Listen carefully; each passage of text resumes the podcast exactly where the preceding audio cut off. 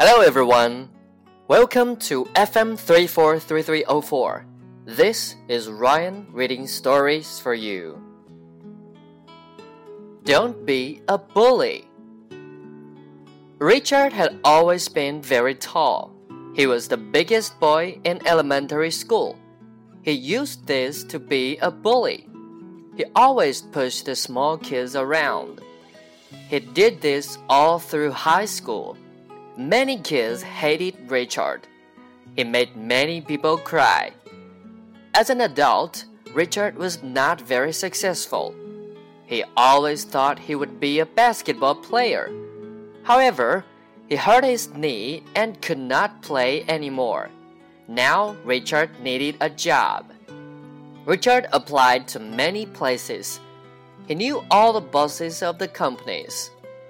There were the men Richard used to bully as children. Richard had a very hard time finding a job. Richard had always been very tall.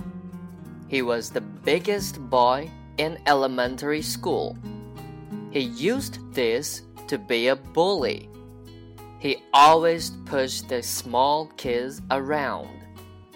He did this all through high school. Many kids hated Richard. He made many people cry. As an adult, Richard was not very successful. He always thought he would be a basketball player. However, he hurt his knee and could not play anymore. Now Richard needed a job. Richard applied to many places. He knew all the bosses of the company.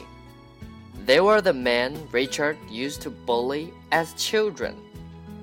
Richard had a very hard time finding a job.